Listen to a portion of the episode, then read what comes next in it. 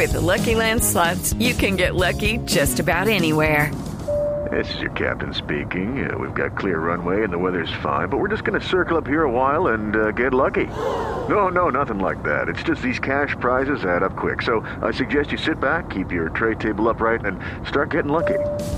Play for free at LuckyLandSlots.com. Are you feeling lucky? No purchase necessary. Void where prohibited by law. 18 plus terms and conditions apply. See website for details.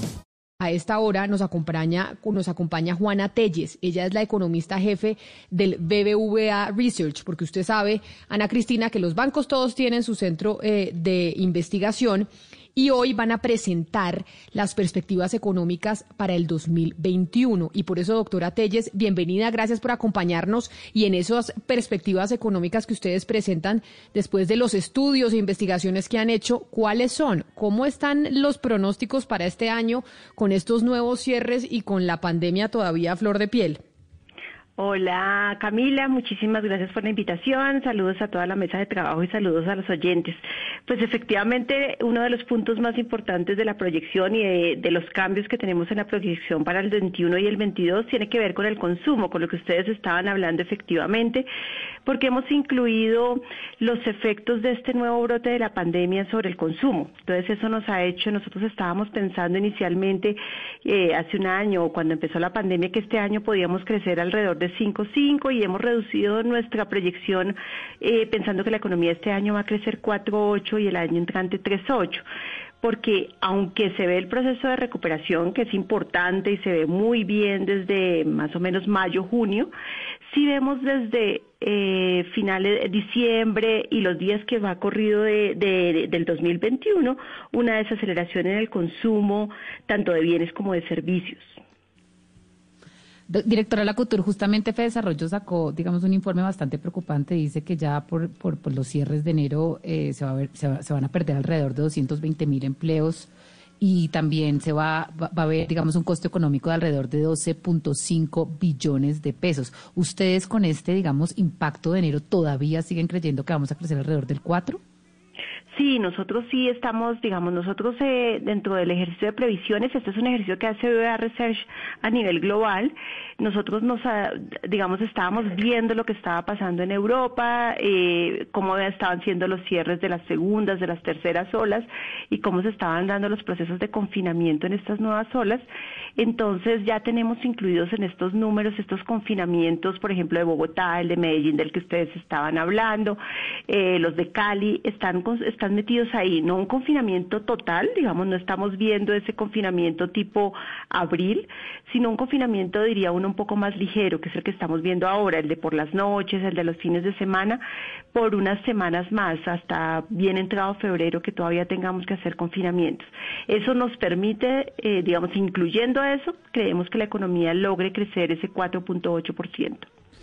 Señora Telles, pero hay una situación delicada y es que usted sabe bien que las cuentas fiscales están en rojo, eh, la deuda pública, el déficit fiscal, y si hay menos crecimiento, pues quería preguntarle un poco cómo eso impacta los planes del gobierno y también ustedes saber que el gobierno va a presentar una reforma tributaria próximamente. En su opinión, de lo que ustedes han visto, ¿cómo debería ser esa reforma tributaria pues para los planes buenos del país para el 2021? Claro, yo creo que el tema fiscal es muy importante. Efectivamente, como tú dices, estamos viendo y, pues el año pasado vimos cerrar con un déficit fiscal del 9% y este año una cosa parecida, una cosa cercana al 8% de déficit del sector público, del gobierno nacional central.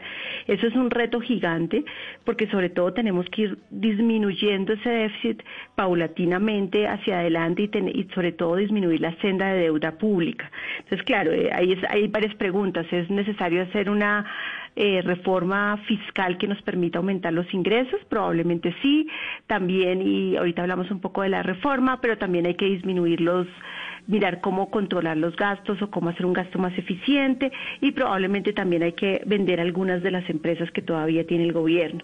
Entonces, en términos de la reforma, eh, eso es necesaria. Yo creo que no va a ser fácil hacer una reforma estructural. A Colombia siempre le cuesta mucho hacer reformas estructurales, pero sí nos toca hacer una reforma que mejore la eficiencia del gasto y aumente en algo los, los ingresos. Eso debería ser una de las tareas de este primer trimestre rápido sobre todo para que la confianza de los inversionistas y la confianza de los eh, consumidores se mantenga, sabiendo cómo va a ser la reforma. Entonces yo creo que es una de las labores que hay que hacer hacia adelante, efectivamente, es tratar de eh, hacer una reforma y mandar los mensajes rápido de cómo va a ser el ajuste fiscal.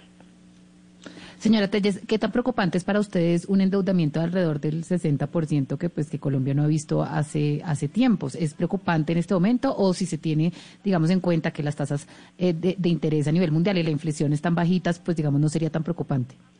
Mira, es, efectivamente subió bastante y eh, con estas cifras de déficit fiscal pues subió y además la devaluación y adicionalmente porque tenemos un PIB en dólares o en pesos más bajito, ¿no? toda esa combinación hace que este número de la deuda sobre PIB se vea eh, sea bastante alto.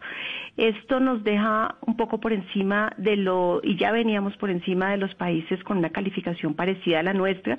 Entonces sí es un tema que hay que llamar la atención, pero definitivamente está pasando en muchos países del mundo. Los, muchos países del mundo tuvieron que hacer cosas impresionantes para mantener a la, a la, población, digamos, consumiendo en este medio de esta pandemia. Entonces, sí es preocupante y por eso creo que el mensaje clave es que tenemos que tener un plan para los próximos años de cómo ir reduciendo gradualmente esa deuda para que no siga creciendo. Pero entonces, doctora Telles, en conclusión, este informe que ustedes presentan hoy sobre las eh, perspectivas económicas para el 2021, que nos interesa a todos, de pronto queremos saber, el país le va a ir bien, voy a poder conseguir trabajo, me voy a tener que empezar a apretar un poquito, es eh, de 1 a 5, si usted tuviera que calificar las perspectivas económicas del 2021, qué calificación le da? Mira, yo soy optimista por naturaleza, pero no te daría más del, del 3, porque es una combinación rara. Vamos a salir, eh, pues el año pasado, ojalá nunca lo repitamos en nuestra historia, fue un año demasiado doloroso y efectivamente debimos haber caído un poco más del 7% el año pasado. Este año, entonces, yo creo que yo le daría como una calificación del 3 porque tienes esta combinación de que se recupera, pero se recupera gradualmente. Creces al 4.8, el año entrante creces al 3.8, entonces no es mucho, pero esto está está también y tiene un elemento que es muy duro y es que el empleo todavía no se va a recuperar. Entonces tienes unas familias buscando empleo, vas a tener más personas buscando empleo que les va a costar eh, encontrar empleo. Y por eso hay que pensar muy bien si necesitamos hacer una reforma laboral también. Pues doctora Juana Telles, economista jefe del BBVA, eh, no es muy alentadora esa calificación y si usted es optimista, imagínese un pesimista, la calificación quedaría de 1 a 5 si usted pasa raspando la economía del 2021. Gracias por habernos atendido y por haber estado hoy con nosotros aquí en Mañanas Blue.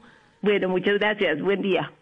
Raspando nos pone la doctora Telles del BBVA, del Centro de Investigación de ese banco, la economía para el 2021. Y eso que ella es optimista y mucha gente seguirá buscando trabajo y la cosa no va a estar fácil durante este año. Vamos a hacer una pausa, 11 de la mañana, 45 minutos. Sebastián, no se me vaya de la cabina porque yo quiero que usted me cuente cómo es que Cuadrado le estaba enseñando a Cristiano Ronaldo a ah, bailar el Rastastas. Sí. sí. señor, porque mejor dicho, el Rastastas lo estamos internacionalizando y Cristiano, que usted sabe que es mi amor platónico o uno de tantos, eh, mi amor platónico no porque me guste físicamente, sino porque me parece un berraco pero para que me cuente cómo eres que Cuadrado le está precisamente enseñando a Cristiano Ronaldo a bailar el Rastastas. With lucky landslots, you can get lucky just about anywhere. Dearly beloved, we are gathered here today to. Has anyone seen the bride and groom? Sorry, sorry, we're here. We were getting lucky in the limo and we lost track of time. No, Lucky Land Casino with cash prizes that add up quicker than a guest registry in that case, I pronounce you lucky. Play for free at LuckyLandSlots.com. Daily bonuses are waiting. No purchase necessary. Void where prohibited by law. 18 plus. Terms and conditions apply. See website for details.